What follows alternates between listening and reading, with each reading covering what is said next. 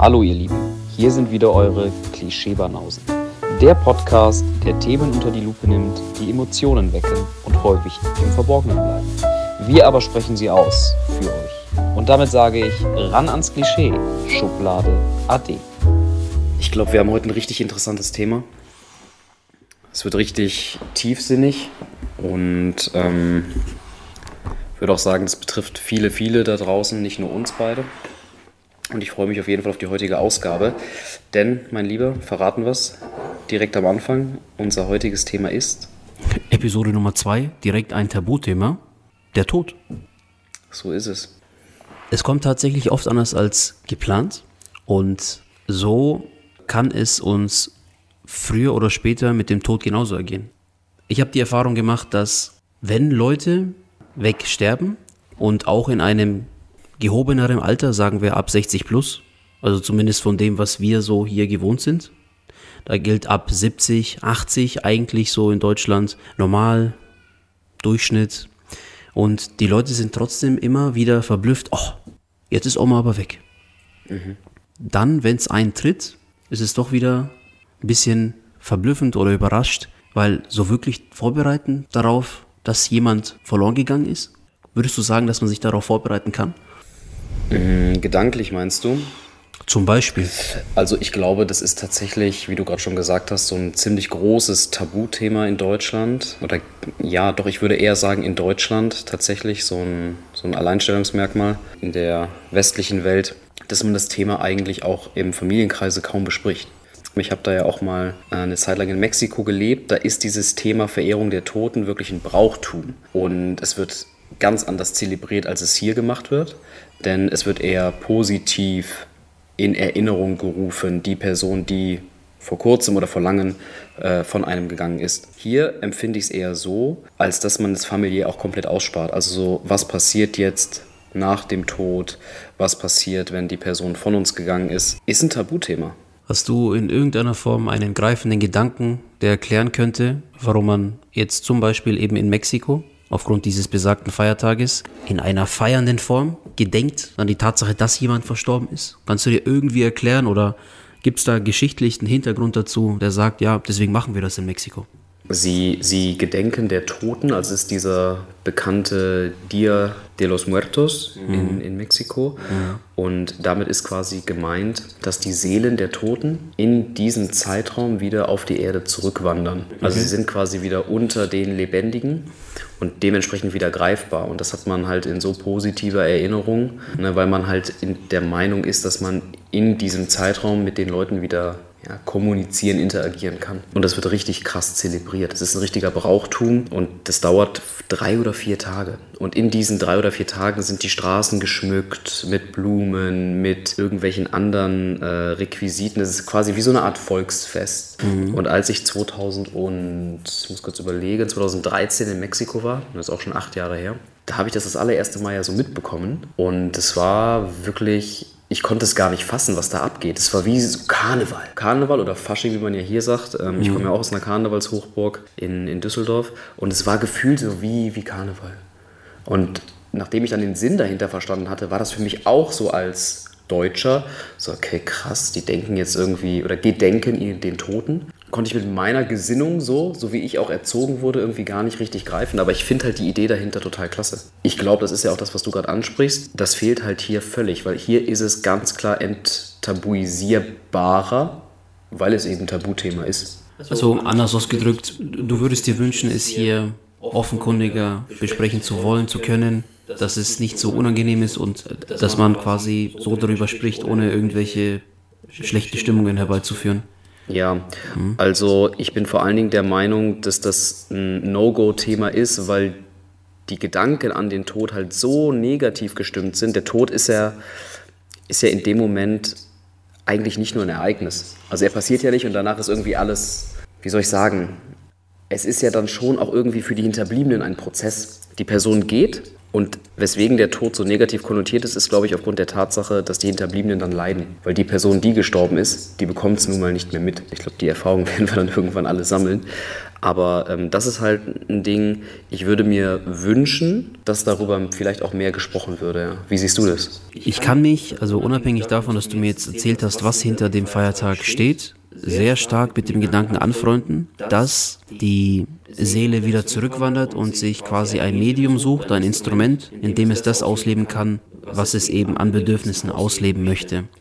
Es gibt ein Buch, das heißt Die Reise der Seele und ich habe über dieses Buch schon, ich glaube, zehnmal mit einem Bekannten gesprochen. Er hat das Buch gelesen und äh, er empfiehlt es mir wärmstens und es ist eines von vielen der Büchern, die bei mir auf der Amazon Wunschliste liegt, aber das ist definitiv eines der Bücher, die ich lesen möchte, um mir in gewisser Weise und jetzt, wenn ich so wirklich darüber nachdenke, wenn ich jetzt mal die Chance habe, auch darüber zu sprechen, in gewisser Weise erhoffe ich mir ein noch beruhigenderes Gefühl als jetzt. Sollte es soweit kommen und ich segne irgendwann das Zeitige, dann mit dem Bewusstsein, okay, meine Seele kommt zurück und sucht sich nochmal einen neuen Körper.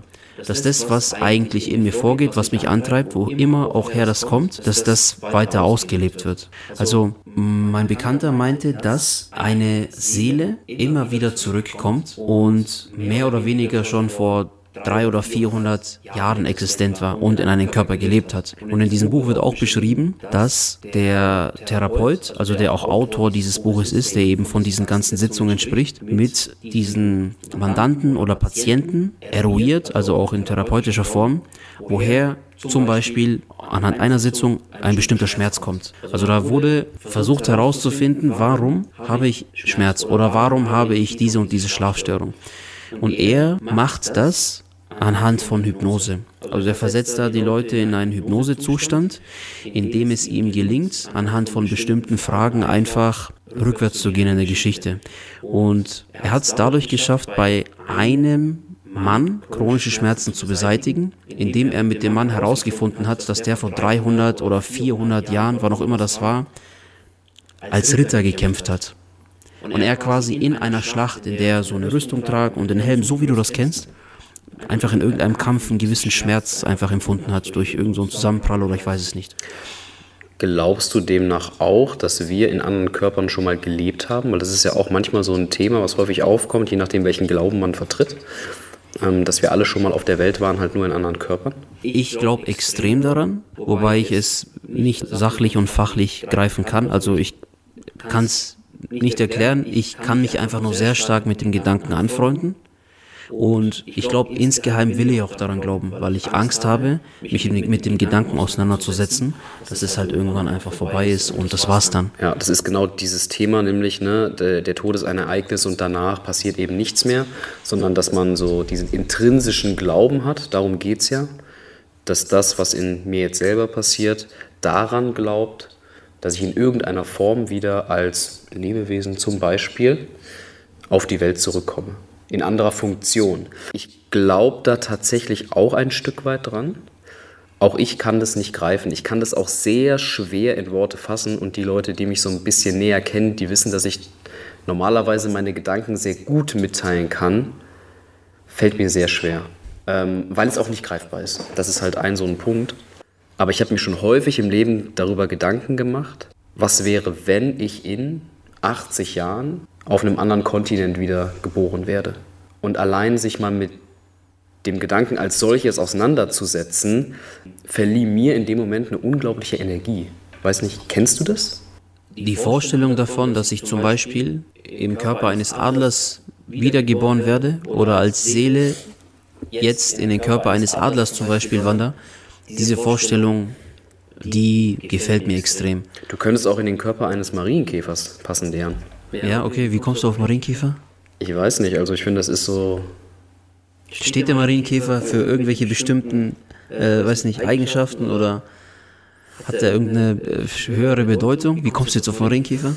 Naja, weil das für mich so das Gegenteil vom Adler ist. Okay. Mhm. Wobei, laut Bodo Schäfer ist ja das Gegenteil vom Adler die Ente. Ja, ja. Weil die quakt immer und labert und macht nicht. Nee, also der, der Gedanke, dass was dran, dran sein könnte, dass ich in einem anderen Körper wiedergeboren werde oder wieder weiter wandert, dieser Gedanke gefällt mir sehr. Mir gefällt auch sehr die Vorstellung davon, dass die Seele sich bewusst ein Leben aussucht. Also das ist auch ein Punkt, ähm, über den ich oft gesprochen habe mit meinem Bekannten eben, weil er das Buch gelesen hatte.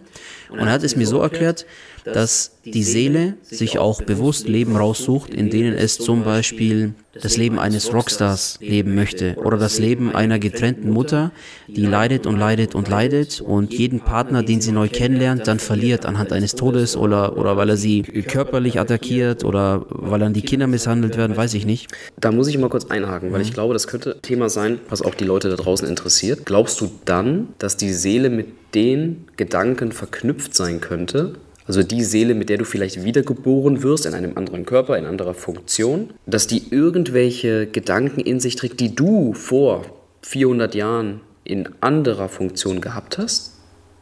Beispiel. Ja. Fand ich gerade super interessant. Also, ich will Gangster-Rapper sein. So im tiefsten Innern wäre ich gern Gangster-Rapper. Okay. Jetzt äh, einfach Prämisse, also so Vorstellung oder wirklich jetzt? Nee, das ist jetzt einfach mal, ich, Ein ich baller jetzt einfach nur mal was raus. Ja. Ja. Ja. Ja. Weil Gangster würde ich wegnehmen, aber Rappen wäre schon ganz geil. Egal. Also ich wäre gerne Rapper. Mhm. Und nach der Theorie, so wie ich es jetzt verstanden habe, wäre es vielleicht so, dass ich dann in 400 Jahren ähm, in Afrika wiedergeboren werde und dann die Gedanken so des Rappers auslebe? Oder habe ich Mhm. das jetzt falsch verstanden? Ich finde den Punkt ganz gut. Es gibt einen Kinderfilm von Pixar Studios und der heißt Souls. Den habe ich mir mit meiner Frau vor ein paar Tagen erst angeschaut. und da wird ein bisschen über das Quantenuniversum gesprochen. und da wird dann quasi, also in Cartoonform, wirklich cartoonmäßig, äh, so 3D, Toy Story mäßig und sowas, da werden die Seelen quasi im Vorfeld von diesen Managern, so nenne ich das jetzt mal, die in diesem Quantenuniversum alles leiten, ausgestattet, vorgefertigt mit bestimmten Eigenschaften. Da sind in diesem Kreis fünf vorgefertigte Stempel und der sechste, der fehlt immer. Und das ist immer der Funke. Und dieser Funke kommt dann irgendwann oder er kommt nicht. Bei allen kommt er irgendwann. Wenn dieser Funke da ist, dann dürfen diese Seelen auf die Erde und in einen Körper. Und weil du jetzt das sagst mit Afrika, ich, ich weiß nicht, welche Faktoren da eine Rolle spielen, die dann dazu führen, dass jemand, der in Afrika lebt, das Bedürfnis verspürt, jetzt Rapmusik zu machen. Ich denke, es wäre arrogant zu sagen, ja, das ist nur die Seele, die bestimmt alles. Ich denke, es ist auch irgendwo das Umfeld, äh, wie du aufwächst, was du erlebst, was dich prägt. Aber wenn du das jetzt mal so, ich sag mal, auf einen Stereotyp runterbrichst, dann passt es komischerweise ganz oft, dass Farbige rappen, lyrisch sehr talentiert sind und extrem gute Geschichten erzählen können und die dann eben austragen in Form eines krassen Raps, der dich zu Tränen rührt oder der dich packt einfach. Also mein und, und ja, Goldketten sehen natürlich auch extrem geil aus an diesen Körpern, muss man auch sagen. Ja, und selbst, selbst Goldketten sind komischerweise da irgendwie immer gefragt oder verleihen mehr Authentizität oder wie auch immer. Aber es ist halt irgendwo Ein Statussymbol, ne? Teil des Bedürfnisses, ja, man, man, man, man verkörpert damit irgendwas, man, man möchte irgendwo seine Identität ausdrücken. Wenn eine Goldkette dazugehört, ja. Das ist ja dieser Stereotyp, den du heute hast. Ja, auf jeden Sei es Fall. Deutschrap oder dann eben auch in Amerika. Aber ich muss da viel an meinen Cousin denken, der ist ja sieben oder acht Jahre jünger als ich. Und ich weiß heute noch einzelne Textpassagen von dem Lied, was er gerappt hat. Das hat er mir bei sich im Zimmer gezeigt. Und das ist für mich irgendwo so der Gedanke, so der Beweis, ey, in dem schlummert doch eine Seele, die diesen zündenden Funken braucht, der dann diese Person führt. Weil eigentlich hat er sein Talent verschwendet. Also der hat Texte rausgehauen, die haben mich in der Seele berührt, die haben mich zu Tränen gerührt. Da kamen Textpassagen wie, ist meine Mutter zufrieden mit ihrem Monatsgehalt? Und ich kriege jetzt Gänsehaut, wenn ich wieder drüber nachdenke. Was mich so dran gewundert hat, war, er hat ja schon vieles eigentlich wahrgenommen, was du eigentlich nicht denkst von so einem kleinen Jungen. Er fragt sich quasi, hey, ist meine Mutter eigentlich zufrieden mit dem Geld, was sie nach Hause bringt? Wie geht es ihr eigentlich? Das ist das. Und er hat das eigentlich in dieser Form verarbeitet. Und da habe ich oft so den Gedanken bei vielen Leuten, Alter, weiß der eigentlich, was in ihm schlummert? Hört er ein bisschen auf seine Gedanken? Folgt er dem ein bisschen? Da, da, das ist so ein bisschen dieser Leitgedanke, der mich trägt. Ey, da muss doch irgendwas mit der Seele sein, die muss dich doch irgendwo führen. Finde ich spannend. Ähm, gehen wir mal kurz einen Schritt weiter. Gibt es für dich ein Leben nach dem Tod? Ich kann an der Stelle viel zu einseitig drüber sprechen. Ich komme immer wieder darauf zurück, dass die Seele sich dann einfach ein neues Medium sucht. Ich glaube, dass ich dann entweder vielleicht als Tier zur Welt komme oder vielleicht bin ich eine schon ältere Seele. Also ich habe schon damals als kleiner Junge gehört, dass ich eigentlich schon ein bisschen reifer bin als die meisten in meinem Alter. Aber ein Leben nach dem Tod, ich meine, was verstehst du unter einem Leben nach dem Tod? Also jetzt so ganz plakativ, äh, rosa Wolken und dann gibt's keine Ahnung, nur Eistee aus dem Strohhalm oder? Wie, ähm. hast du vielleicht irgendwie mit Leuten gesprochen aus Mexiko, die das irgendwie erklärt haben, die erzählt haben, hey, wir machen das so und so und wenn wir diesen Tag feiern, dann wissen wir ganz genau, das und das wird passieren. Gibt es irgendwie vielleicht Bedeutungen bei den einzelnen Schminkmasken, die die Leute machen?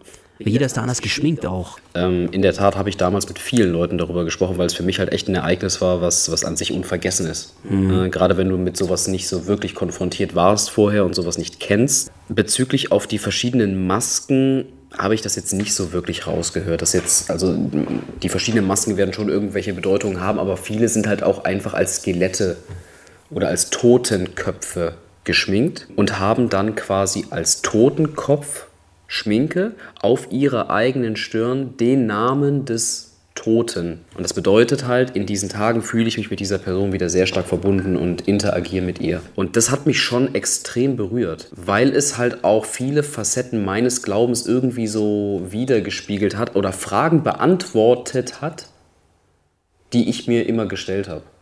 Und ich habe in dieser Zeit mit ein, zwei Mexikanern eben auch mehr zu tun gehabt. Äh, wir waren so lose Freundschaften dann, dann am Ende des Tages.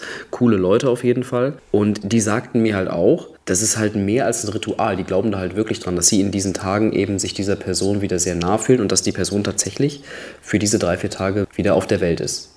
Und wenn du das jedes Jahr durchziehst und wirklich daran glaubst, dann hast du ja, und das ist ja der Umkehrschluss dieser ganzen Thematik, diese Verlustangst nicht. Das finde ich halt einen super, super, super deepen Gedankengang. Jetzt sind wir doch mal ganz ehrlich. Warum haben wir denn Angst vor dem Tod? Weil wir denken danach, passiert halt nichts mehr und die Person ist für immer weg und ich müsste jetzt das ganze Leben lang trauern. Ich meine, ich habe das bei mir im Familienkreis mitbekommen. Ähm, meine Großeltern, also mein, mein Opa ist vor, jetzt muss ich überlegen, ich glaube drei Jahren verstorben. Ähm, wahrscheinlich würde meine Mutter mich jetzt sehr schnell korrigieren, aber ich glaube, die beiden waren, also meine Oma und mein Opa, über 60 oder sogar fast 70 Jahre verheiratet.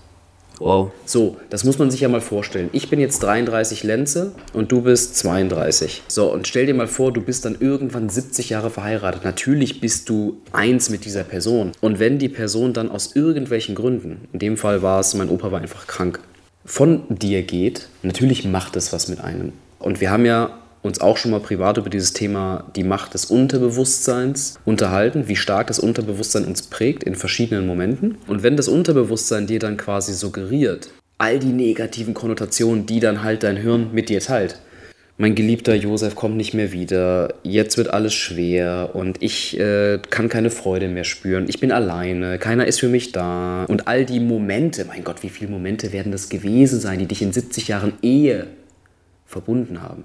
Also allein dieser, diese Vorstellungskraft, die, die fällt mir schon schwer. Aber mich da einfach nur mal emotional reinzubinden, das macht es halt so schwer. Und wenn du das natürlich über Generation von Generation und Generation wiederum vererbst, dann ist es genau das, was wir hier, finde ich, haben. Es ist ein Tabuthema. Und ich stelle mir halt die Frage, seither ich Papa geworden bin, vor anderthalb Jahren. Wie soll denn eigentlich meine Tochter oder wenn wir irgendwann vielleicht nochmal Nachwuchs erhalten. Meine Kinder, sage ich jetzt mal, äh, darüber denken, wenn ich gegangen bin. Und mir wäre es halt einfach sehr, sehr viel wert, dass, dass diese Art von langer Trauer gar nicht so Einzug hält, weil, weil sie wissen, dass ich halt immer da bin. Weißt du, wie ich meine? Ja. Schwierig auszudrücken, aber so sehe ich das halt. Okay. Könntest du dich dann mit dem Gedanken anfreunden, dass du zum Beispiel eingeäschert in der Urne immer dann so wie in so Ami-Filmen so wie bei meiner Braut, ihr Schwiegervater und ich dann. Mhm. Könntest du dir das vorstellen, dann so noch in Erinnerung zu bleiben bei deinen Kindern, bei deiner Frau? Im Wohnzimmer oben? Wäre das ein Gedanke für dich, wo du sagst, ja, da könnte ich mich mit anfreunden, da bin ich irgendwie noch bei meinen Kindern oder bei meiner Frau? Nee, definitiv nicht. Was stört dich daran? Also, was stört dich daran, in der Urne zu sein? Du bist doch weg. Du bist halt jetzt in der Asche, in einer schönen Urne. Ähm, es ist per se nichts Verwerfliches dran. Ich möchte damit auch überhaupt niemanden vor den Nein, Kopf nein, nein, nein, stoßen. nein, ohne Wertung, Ne? ohne Wertung. Ohne Wertung. Einfach was dich daran so, was dich daran halt abfuckt so. Wo du sagst, geht einfach nicht.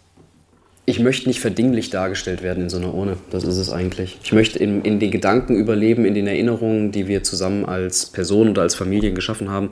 Aber sozusagen so, ja, da, da vorne ist, da, da ist übrigens mein Papa drin. Das ist so etwas, also in Filmen lache ich drüber und denke mir jedes Mal, safe ich nicht. Weißt du, wie ich meine? Und dann kommt irgendwann mal so ein, so, so ein Freund an von da meiner Tochter, weißt du, und nimmt so die Ohne in die Hand und hat so drei Gin Tonic getrunken und sagt so, yeah. Oh Gott. Weißt Boah. du, nee, also ist für mich die Horrorvorstellung schlechthin. Also das ist halt ein Grund, warum ich sage, ich muss da nicht irgendwo Ich muss in da, Urnenform dastehen.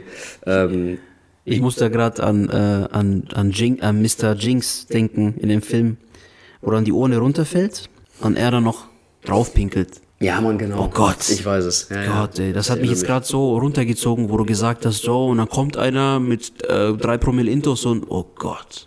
Horror, oder? Ja. Ja. Siehst du es denn anders? Ich würde, nein, ich, also das, was du gesagt hast, sehe ich auch so. Ich, äh, jetzt, wo du es mir sagst, das trifft mich gerade voll. Ich will nicht verdinglicht in einer, heißt das, heißt das ohne? Nee. Ja. Ah, das heißt ohne. Ich dachte, ohne ist immer hier, Dings. Nein, das ist ja Sarg, bin ich Sarg, doof. ja, Ja. ja. Ähm, ja, gut, dass wir noch nicht so viel Bescheid wissen darüber. Das ist ein gutes Zeichen. Ja. Nee, weil, weil äh, du lachst, aber ich hatte einen Religionslehrer, der hat sich mit 55 schon seinen Grabstein bestellt.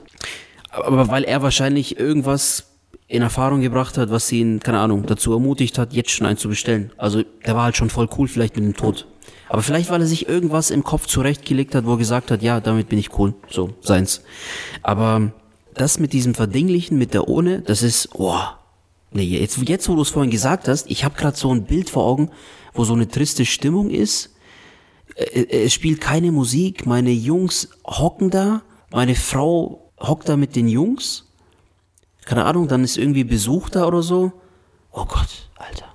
Das, das fuckt mich voll ab. Womit ich cool wäre tatsächlich nach dem Tod, wäre mein Körper freigeben zu Forschungszwecken. Das ist halt etwas, wo meine Mutter zum Beispiel gar nicht mit klarkommt. Weil die halt noch voll in diesen alten Denkmustern gefangen ist. Keine Ahnung, in einer Zeit, als es noch vielleicht ähnlich besinnt war, wie jetzt zum Beispiel in der Generation, keine Ahnung, bei deinen Großeltern oder so. Auch wenn es jetzt mal eine andere Herkunft war.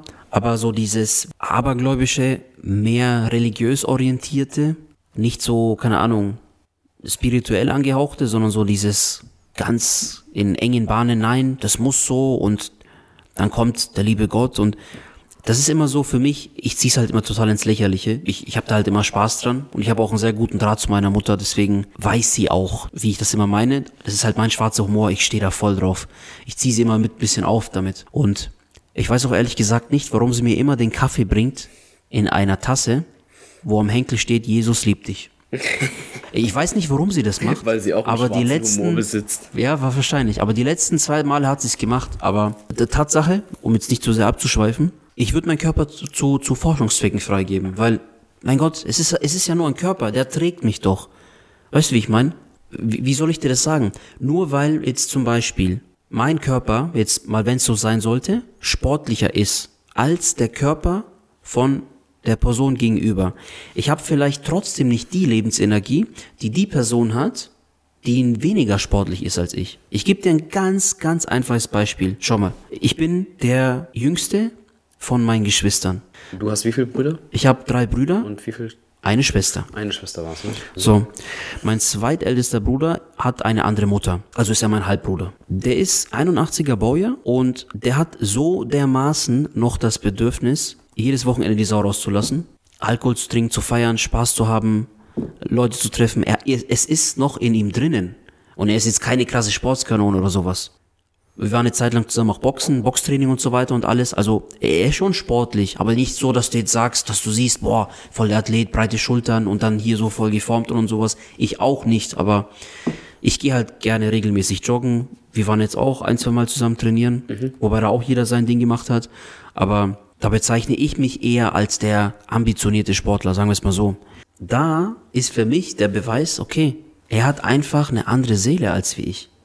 Und das hat doch dann nichts mit dem Körper zu tun. So, der Körper, ja, da hat die Seele Einzug gefunden. Deswegen habe ich absolut keinen Stress damit, da, was mit meinem Körper, ey, wer weiß, vielleicht mache ich den geilsten Urlaub meines Lebens und dann entpuppt er sich als totaler Reinfall. Ich kratze dort irgendwo ab, ich sterbe und dann kommen die Geier von oben und zerpicken meinen Körper. Was soll ich denn machen? Also mir ist das voll egal, was eigentlich mit meinem Körper passiert. Ich weiß, keine Ahnung. Mhm.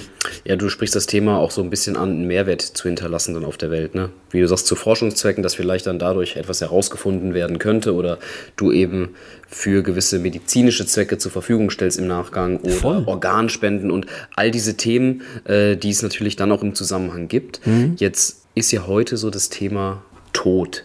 Und es gibt ja Personen, ich meine, mit denen hat man wahrscheinlich auch schon mal gesprochen. Also ich hatte schon mal die Begegnung mit ein, zwei solcher Personen, die berichten mal so von Nahtoderfahrungen. Äh, Finde ich auch einen sehr, sehr krassen Bereich auf jeden Fall. Ist es etwas, was du auch schon mal erlebt hast? So, einen richtigen, so eine Nahtoderfahrung oder eine Geschichte, die du erzählen könntest, wo du sagst, Mensch, hui, da war es im Nachgang echt knapp. Ja, zum einen sage ich mal so, im Nachhinein die Vorstellung davon, dass mir hätte etwas passieren können. Zum Beispiel war es eine Zeit lang so, da war ich mit meinem Bruder ab und zu unterwegs, der hat abends immer Pakete ausgeliefert. Da waren wir mit so einem Kastwagen unterwegs und ab und zu auch mit dem Audi Kombi, was wir damals hatten. Das war ein Audi A6. Das war eigentlich so ein Fahrzeug, was halt in der Familie so von mehreren benutzt wurde. Meine Eltern, dann mal mein Bruder und so, ne? Und ich bin öfters mitgefahren mit meinem Bruder, also wir waren da, ich, ich kann es nicht mehr genau sagen, wir waren da immer so drei, vier Stunden unterwegs. Es waren immer so wenige Zustellungen, aber das waren halt längere Strecken. Und mein Bruder hat, also jetzt nicht der, von dem ich gerade erzählt habe, sondern der andere, der hat halt zu dem Zeitpunkt auch immer, ja, was geraucht. Also der hat auch Haschisch konsumiert und ist damit auch Auto gefahren. Also er hatte eine Phase in seinem Leben, in dem er sich da nicht so wirklich Gedanken drüber gemacht hatte. Fakt ist, ich bin mit gefahren ab und zu und an einem Abend hatte ich einfach keine Lust. Da wollte ich einfach zu Hause bleiben. Mir war das zu spät oder ich hatte irgendwas anderes vor, ich weiß es nicht.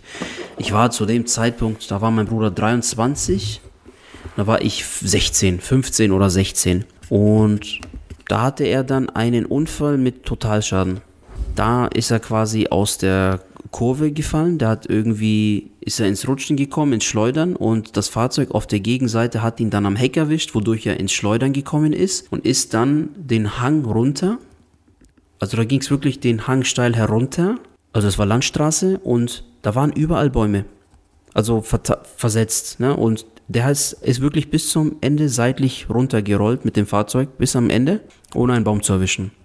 Die Beifahrerseite war komplett eingedrückt als er mir das Foto gezeigt hat und ich gesehen habe, okay, Beifahrerseite komplett eingedrückt, da wusste ich, wäre ich da mitgefahren an diesem Tag. Und das hätte durchaus passieren können. Also, keine Ahnung, im, im Kosmos hätte irgendwas anders laufen sollen, mein Tag hätte anders verlaufen können.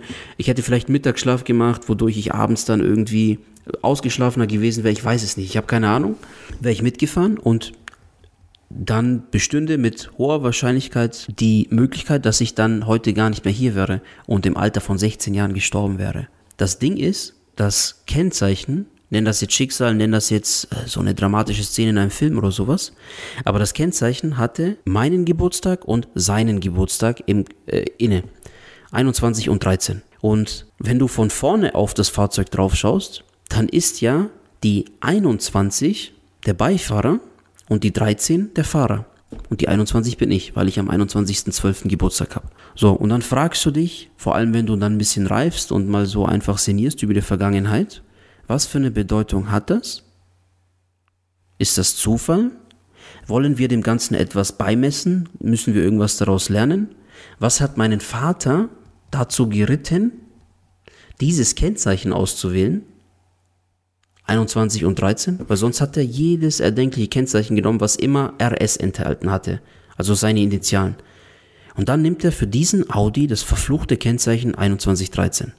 Mein Bruder meinte bis heute, zu diesem Zeitpunkt, als er dann aus dem Fahrzeug ausgestiegen ist und nur so eine Schramme am Kopf hatte, und äh, aber total geistesgegenwärtig war und dann sich gleich eine Kippe angezündet hat und geraucht hat und dann gleich seine Frau angerufen hat. Er meinte, ab diesem Tag hat sich irgendwas bei ihm verändert im Leben.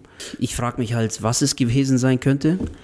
Nur wie wäre sein Leben gewesen, wenn er dazu beigetragen hätte, dass ich vielleicht tot gewesen wäre. Und ich habe bei ihm aber nicht wirklich das Gefühl, dass er sich da wirklich einen Kopf drüber gemacht hat und ob er vielleicht in irgendeiner Form auch dadurch so eine Lehre gezogen hat. Ich denke halt eher nicht. Aber das war eine so von diesen Geschichten, die mich irgendwie extrem geprägt hat. Und da habe ich mir vorgestellt, boah, was wäre gewesen, wenn er deren mit 16 weg gewesen wäre. Hm. Das ist auf jeden Fall eine heftige Geschichte. Was ich zu dem Punkt sagen kann, ist, du weißt bis heute nicht, ob er sich das so wirklich vergegenwärtigt hat oder ob er das nur nicht mit dir teilt oder so. Das sind ja so seine eigenen Gedanken. Ich glaube, es ist tatsächlich, also die Erfahrung habe ich zumindest in den letzten äh, Jahren gemacht. Häufig unterstellt man Dinge, obwohl sie nicht so sind, weil vielleicht gewisse Äußerungen nicht getätigt werden oder weil das Verhalten nicht dazu anleitet, aus irgendwas gelernt zu haben. Damit meine ich ergo eigentlich nur, kann sein, dass er damit völlig anders umgeht, dass das ihn wirklich irgendwie verändert hat, aber er vielleicht aufgrund der Tatsache, dass es ihn verändert hat in seiner Denke, er sein Verhalten nicht ändert, um es vielleicht nicht nach außen wiederzuspiegeln. Also da gibt es ja verschiedenste Denkmuster, die jetzt meiner Theorie zugrunde liegen. Die kann ja auch völlig falsch sein. Aber ich habe mal ähm, im Bekanntenkreis so eine Erfahrung gemacht, dass dann einfach so diese, diese Charakterzüge wurden beibehalten, um gar nicht äh, in die Schulität zu gelangen selber, sich einzugestehen, okay, es hat sich vielleicht irgendwas geändert. Also nach, nach außen sollte immer wieder der Anschein gewahrt werden. Du kennst ja sowas. Und das ist ja gerade auch so bei uns Deutschen ein ganz, ganz wichtiger Punkt, dass man nach außen hin, ne, ähm, der, der Rasen ist immer grüner bei mir und der ist immer gut gemäht und der Zaun passt und das Haus ist immer aufgeräumt. Also es soll nach außen ja immer den Anschein erwecken, dass das alles picobello ist. Hast du irgendwie auch so eine Vermutung, warum man das im Kopf vielleicht entscheidet, wenn diese Theorie zutrifft? Vielleicht, weil man Angst hat vor dem Gefühl, das hochkommt, wenn man sich das bewusst macht? So als Schutzmechanismus im Gehirn? Ja, glaube Der vollautomatische Eintritt oder sowas? Ich glaube, ich glaube, das könnte sein. Das, mhm. das, ist eine Theorie, die auf jeden Fall Sinn ergibt für mich. Mhm. Ja, und sich vielleicht einfach gar nicht so sehr damit auseinanderzusetzen, weil man weiß, was passiert, wenn ich es tue. Mhm. Kennst du so, so Situationen, bei denen du weißt, okay, wenn ich das jetzt wenn ich das jetzt denke oder sogar mache, dann ist das so ein Game Changer. Dann ändert das jetzt einfach vieles. Keine Ahnung. Jeder hat schon mal einen Streit gehabt mit einer Person, die man liebt, sage ich mal. Mhm. Ähm, vielleicht schon länger her, vielleicht vor kurzem. Und manchmal gibt es auch so Situationen, okay, wenn ich das jetzt sage, dann weiß ich, dann war es das. In dem Moment denke ich es ja aber auch. Ja, und das meine ich so damit, dieses, okay, komm, da kann ich jetzt drüber hinwegsehen. Zum okay. Beispiel. Ähm, relativ profanes Beispiel. Ja, aber ich, ich weiß, was du meinst. Also ich mache das im Endeffekt und verdränge oft diesen Gedanken. Also ich bin jetzt mal ganz offen. Jetzt, wo ich nochmal drüber spreche, tut sich schon eine Wut in mir auf. Weil dieser Gedanke, boah, du nimmst deinen kleinen Bruder mit und dann, boah, das ist jetzt gerade wirklich. Aber ich denke gar nicht bewusst drüber nach, weil ich weiß, ich kann es jetzt im Nachgang gar nicht ändern. Es ist, wie es ist. Und die logische Konsequenz wäre ja, dass ich den Kontakt abbreche aufgrund dieser Tatsache, wegen dieser Geschichte, möchte ich aber nicht. Ich nehme es in Kauf. Also weil quasi die Liebe zur Familie größer ist. Es, es gibt so einen Spruch, ich hoffe, ich kann das jetzt wieder gut wiedergeben, aber Familie ist, nee, oder Liebe ist, trotz aller Widrigkeiten und Umstände, trotzdem zu jemandem zu halten. So sinngemäß. Mhm. Ja.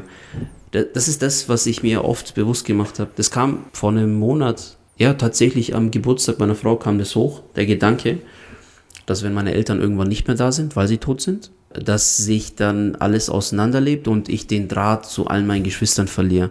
Das ist ein Gedanke, der mich ein bisschen stört, aber diese Vorstellung nehme ich sogar dann in Kauf, wenn ich das Gefühl habe, dass sich nicht alle zusammenraufen. Also für dich ist so ein ganz großes Thema Zusammenhalt, ne? Auf der einen Seite ja.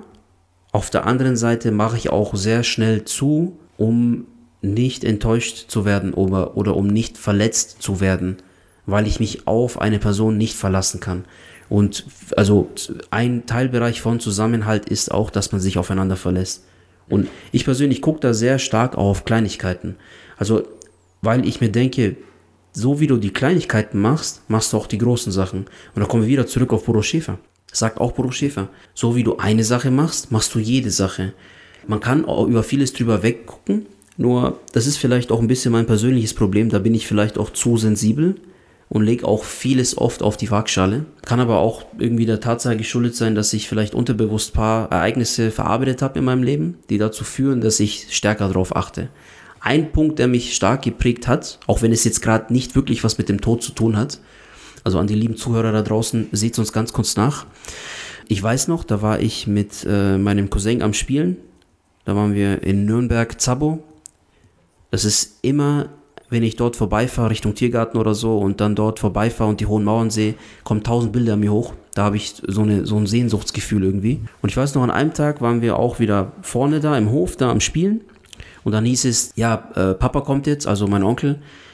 Und er meinte, wir sollen hier alle mal unsere Sachen zusammenpacken, wir gehen jetzt alle ins Schwimmbad. Und mein Cousin hat sich so was von heftig gefreut darauf, dass er gleich hoch ist in die Wohnung und Handtücher zusammengepackt und äh, Badehosen und alles. Und der hat so eine gute Laune gehabt. Hat er sowieso. Der war schon immer eine frohe Natur, mein Cousin. Weil jetzt Papa heimkommt, so. Und dann geht's ab ins Schwimmbad. Und eine halbe Stunde oder eine Stunde später hieß es ja, Papa kommt doch nicht. Und du musst dir vorstellen, das war, da war ich vielleicht, keine Ahnung, zwischen 8 und 12 Jahre alt. Heute bin ich fast 32. In ein paar Tagen werde ich 32. Und vielleicht ist das eines von vielen Momenten, die in mir so das Bedürfnis geweckt haben, achte mal genau auf das Gegenüber, ob der auch das einhält, was er sagt. Und wenn es die kleinste Kleinigkeit ist. Weiß ich nicht. Das ist ein Punkt, wo ich dir sage, wenn es mal wieder zurück aufs Thema Tod geht, ich will bei den Leuten zumindest in Erinnerung bleiben als jemand, der immer sein Wort gehalten hat. So, das, das ist eines von diesen Werten, wo die Leute sagen können, ja, der Dejan, wenn ich den angerufen habe, der hat nicht viel gelabert, der ist einfach gekommen, der hat einfach gemacht. Das ist mir wichtiger, als wie beliebt zu sein bei den Leuten. Ich bin lieber dann der, wo die Leute sagen, boah, da ging es mir echt scheiße, da habe ich dann Hilfe gebraucht und da ist er gekommen. Da, das, weiß nicht, das gibt mir mehr als so diese guten Momente, wo es nicht schwer ist, sich gut zu verstehen und wo jeder gut drauf ist, wo jeder Geld hat, wo jeder gut gelaunt ist. Das, weiß nicht, kann irgendwie jeder. In guten Zeiten kann jeder gut managen. Das heißt, dir ist es aber wichtig, dass die Leute dich A klar positiv in Erinnerung behalten sind wir mal ganz ehrlich da draußen, wem ist es nicht wichtig, aber dass man mit dir gewisse Werte verbindet. Verlässlichkeit, äh, Unterstützung in Situationen, kein großes Palaver, sondern einfach gemacht. Also hat zu seinem Wort gestanden, Authentizität. Also, wenn du irgendwann das Zeitliche segnest, das ist dir auf jeden Fall wichtig. Das heißt, im Umkehrschluss, du möchtest das jetzt schon auch so vermitteln, oder? Ja klar, ich meine, wenn nicht jetzt, wann dann? du musst ja dieses Lied, wenn nicht jetzt, wann, das ist ja, glaube ich, so ein Dingens hier. Ähm, ist das nicht was Schlagermäßiges ja, oder so? Ich glaube, das ist doch von den Höhnern, oder? Ja. Also, ich mein, aber da steckt halt extrem viel Wahrheit für mich drin. Du musst ja, also wenn du offen, also weiß nicht, wenn du mit offenen Augen so ein bisschen dich umguckst, dann gibt es oft Momente, wo du jemandem helfen kannst. Und ich muss mich dann auch oft zügeln, weil ich immer wieder weich werde und dann doch sage, ja komm, ich helfe jetzt nochmal oder nee, ich mache einfach. Obwohl ich weiß, dass es keine Früchte trägt oder obwohl ich weiß, dass da kein, kein offenkundiges Danke kommt, also das, wo ich auch wirklich weiß, okay, der versteht auch, was ich da jetzt gemacht habe, da muss ich mich immer ein bisschen zügeln, aber was ich manifestieren will in meinem Tod ist, wenn ich mal weg bin, ich will alle diese Negativerlebnisse, die ich hatte, also weil, weil ich mich zum Beispiel nicht auf jemanden verlassen konnte, oder weil ich nicht wirklich einen Onkel habe, der so wie so ein bester Buddy für mich ist, wie so ein Kumpel oder so, weil ich das selber nicht hatte oder nicht wirklich so erleben konnte, will ich das eigentlich selber weitergeben. Das ist meine Philosophie. Wenn ich sterbe, dann mache ich es lieber besser. Also, weil du hast ja, du, du hast doch die Wahl, wenn du was Negatives erlebst. Entweder du wirst sauer wie eine Zitrone oder du überlegst dir, okay, dann gehe ich mit eigenem Beispiel voran. Und das ist halt so meine persönliche Art, das zu machen, so gut ich kann. Also, ja, haut auch nicht immer hin. Mm, ich meine, die, die einzige Macht, die wir so in uns tragen, ist ja auch immer, wie wir auf gewisse Situationen reagieren. Das haben wir immer in der eigenen Hand, ohne sich jetzt zu viel leiten zu lassen. Ne? Das ist ja auch immer dieses Thema, okay, was erwarten die anderen jetzt vielleicht, wie ich reagiere, aber auf meine eigenen Gedanken, auf mein eigenes Empfinden, auf meine Reaktion habe nur ich die Macht. Das ist ja auch, auch, das Schöne. Ich finde es hochinteressant, was du sagst. Ich habe dich auch genauso eingeschätzt, wie du in Erinnerung bleiben möchtest. Und ich glaube, dass du da sehr, sehr viele Dinge auf jeden Fall verkörperst. ganz, ganz viele Dinge, die, die dir wichtig sind. Und ich bin auch davon überzeugt, dass du auf alle Fälle so in Erinnerung bleiben wirst. Gerade bei den Menschen, die dir am Herzen liegen, die du gerade wahrscheinlich so in deinem Kopf trägst, die paar Namen, die dir gerade direkt einfallen. Und, und auch generell. Für mich ist das auch ein wichtiges Thema. Wir hatten ja letztlich mal in so einem Nähkästchen-Plausch, das ist ja auch, Leute, da ähm, kommt noch ein ganz besonderes Format auf euch zu, könnt ihr euch wirklich drauf freuen. Ist ein bisschen shorter als unsere normale Podcast-Folge, aber von der Thematik genauso interessant. Schaut es euch auf jeden Fall dann mal an. Da haben wir über das Thema gesprochen. Was ist uns eigentlich wichtig? Mhm. So Reichtum, Anerkennung, Ruhm, Geld, Liebe, Sex und so weiter und so fort. Und da habe ich ja auch zu dir gesagt, Ruhm ist es nicht. Also es muss dann am Ende wenn ich nicht mehr da bin, auch niemand aus meinem nahen Umfeld, aus meiner Familie, meine Kinder zum Beispiel oder meine Frau gesagt haben, Mensch, ja, der passte schon, aber der hat jetzt zumindest die drei Unternehmen aufgebaut. So, ne? Hm. Also da, da ist mir viel, viel wichtiger, dass man über diese, ähm, es sind ja eigentlich keine Soft-Faktoren, weil Charaktereigenschaften sind ja schon sehr, sehr, sehr wichtig auch. Aber um es mal ganz einfach auszudrücken, mir ist viel wichtiger, dass die Leute mich mit meinen guten Charaktereigenschaften auch in Erinnerung haben. Ne, weil ich sag mal auch, du kannst zig Unternehmen aufbauen, aber Ruhm ist ja auch irgendwann vergänglich, alleine durch die Tatsache, dass du nur eine begrenzte Zeit lebst. Ähm, deswegen sind dann auch Werte, und das ist zum Beispiel mir das Allerwichtigste, die ich entlang meines Lebens an meine lieben Menschen meine mir nahestehenden Menschen vermittelt habe, dass die überdauern. Ehrlichkeit, Authentizität, Verlässlichkeit, Zielstrebigkeit, um jetzt nur mal ein paar zu nennen, ist mir, ist mir sehr, sehr wichtig. Und auch deswegen weiß ich halt, ich bin hier noch lange nicht fertig. Ich habe noch so viel zu vermitteln. Ich habe noch so viel, an dem ich selber arbeiten möchte für mich Dinge, in denen ich mich verbessern möchte, unbedingt noch Dinge, die ich auf jeden Fall noch erleben möchte. Ähm, weil du hast eben vor ein paar Minuten so schön gesagt, jo, äh, wenn jetzt ich auf der geilsten Reise meines Lebens bin und von oben kracht ein Meteorit auf mich und das war's, dann kann ich dann in dem Moment zumindest sagen, alles klar, ich habe aber alles Geile erlebt. Und deswegen ist das, glaube ich, auch so ein, so ein anderer Nebenaspekt vom Thema Tod, dass man, also ich möchte in meinem Leben so viel wie möglich von dem umgesetzt haben, was ich wirklich tun möchte, so ganz hart ausgedrückt, weil es dann an sich egal ist, weil ich das Zeitliche segne. Es kann mich ja auch einfach treffen mit 48 draußen auf dem Balkon, bumm, weg. Es kann mich treffen mit 98, ich hatte ein richtig langes Leben, habe alles genossen, habe irgendwie 17 Enkelkinder und also ich war noch quietschfidel bis zum Ende. Aber wichtig ist ja halt, dass du dich so vorbereitest, finde ich zumindest, dass du vom Ende an lebst. Also, wenn ich mir jetzt vorstelle, wie will ich denn in, in wie, wie, wie möchte ich sein, wenn ich sterbe, wenn ich auf dem Todesbett liege, dann möchte ich halt jetzt schon so handeln und nicht erst in 20 Jahren, weil ich dann sage, ich bin jetzt vielleicht dafür bereit und jetzt ist der richtige Zeitpunkt, um das und das zu tun, sondern dass ich wirklich jetzt heute damit anfange. Das ist mir wichtig und deswegen glaube ich, sind das auch die Werte, die ich vermitteln möchte. Machst du dir Gedanken darüber, über was die Leute sprechen, wenn du weg bist? Also was sie dann so über dich sagen, ob viele Leute da sind, ob die Leute dann so im Guten über dich sprechen, ob die Leute sagen, oh, der Philipp, ich vermisse den jetzt schon, ohne den geht gar nichts. Ob mir das wichtig ist oder ob ich mir Gedanken drüber Ja, ob du dir so allgemein, also über dieses ganze Szenario dann an deiner Beerdigung Gedanken machst, wie es sein wird, wie es ablaufen wird, was deine kleine Tochter irgendwann mal denkt, wenn es dann soweit ist, wie sie das auffasst. Also wenn wir jetzt davon ausgehen, dass du ganz normal irgendwann, ja, was heißt ganz normal, so nach, ja, komm hier, Sterbetafel, 85. Mhm. Ja, okay, ich weiß, was du meinst. Boah, krasse Frage. Aber ja, habe ich schon, habe ich mir schon Gedanken gemacht. Ich glaube, du wahrscheinlich auch, weil das passiert automatisch, wenn man Vater wird, dass man sich mit sowas auseinandersetzt. Was, was glaubst du, was denkst du, wie deine Tochter das verarbeiten würde? So nachdem, wie du sie bis jetzt als kleines Geschöpf, als Individuum kennengelernt hast. So wie du sie jetzt kennst. Jetzt? Ja. Wenn du das mal so projizierst auf, wenn sie später auch eine herangewachsene, reife Frau ist, die auch schon ein bisschen was erlebt hat. Was denkst du, wie sie darüber denkt, was sie für Schlüsse daraus zieht? Äh, Schlüsse aus meinem Tod? Ja. Denkst du, es ändert was in ihrer Denkweise, Denkst du, sie denkt dann an die schönen Momente, an das, was sie so erlebt hat, wo ihr im Urlaub wart? Glaubst du, sie erinnert sich an die Sachen, was du zu ihr gesagt hast? Ja. Ja, und genau das ist tatsächlich, jetzt hast du es noch treffender formuliert als ich vorhin, das ist mir das Wichtigste, dass die positiven Dinge überdauern, auf alle Fälle.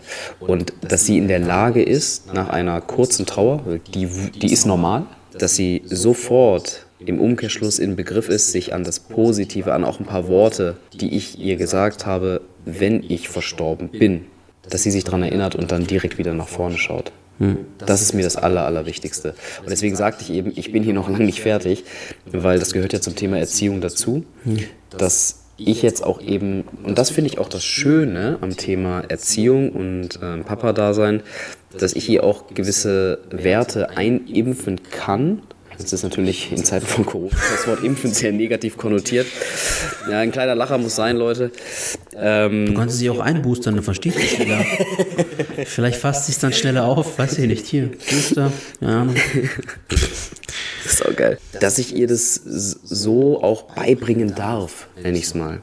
Dass ich einen gewissen Einfluss darauf habe, wie sie darauf reagieren würde. Und das gibt mir aber wiederum auch Kraft. Deswegen sage ich, ich habe ich hab da so viele Dinge, jetzt nicht nur im, im täglichen Miteinander, sondern auch so, so perspektivisch gesehen.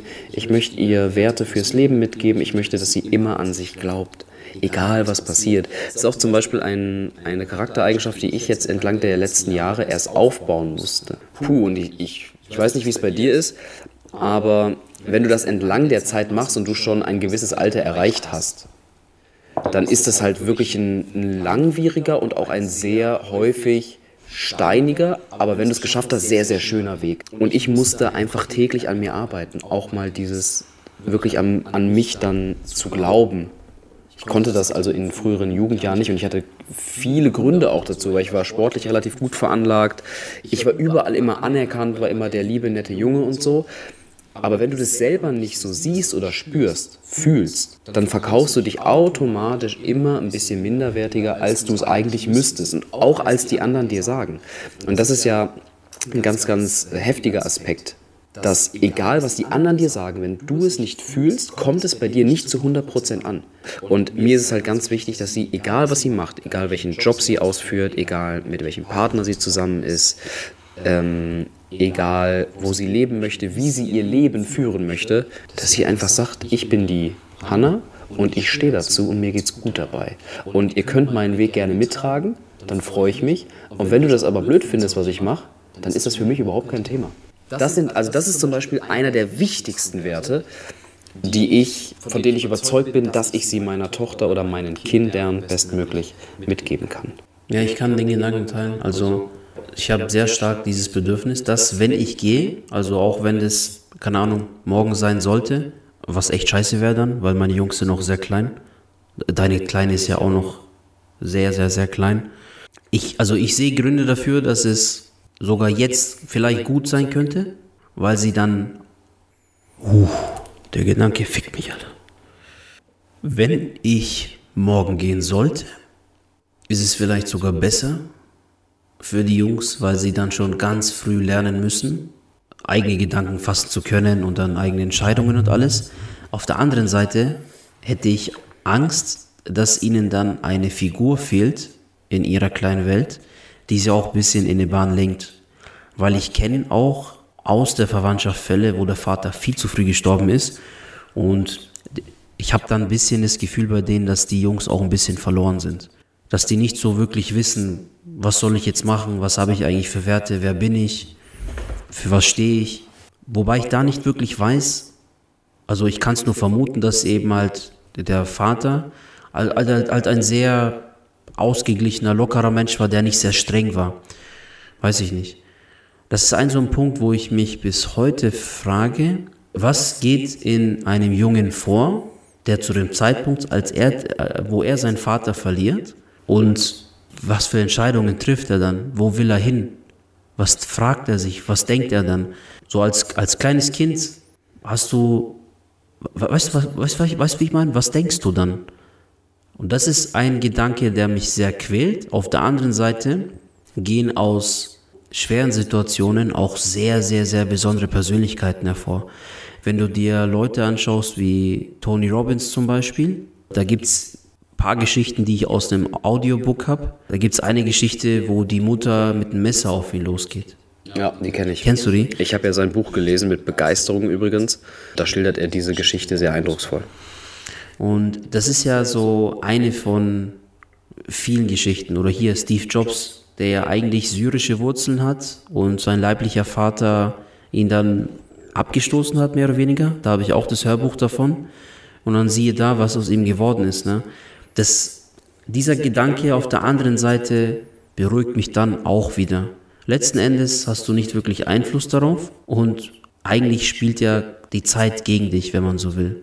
Auch wenn dir das in vielen, Gedan äh, in vielen Momenten nicht bewusst ist. Das Einzige, was mich beruhigt, ist, wenn ich meinen Kindern sage, habt ihr schön gemacht, ich liebe dich, liebe dich, du bist der Beste, hast du ganz toll gemacht. Und letztens habe ich auch zu äh, meinem Sohn gesagt, du bist ein Geschenk vom lieben Gott. Und ich äh, ich wünsche mir nur, dass er sich irgendwie dann wieder daran erinnert, wenn ich das mal sage.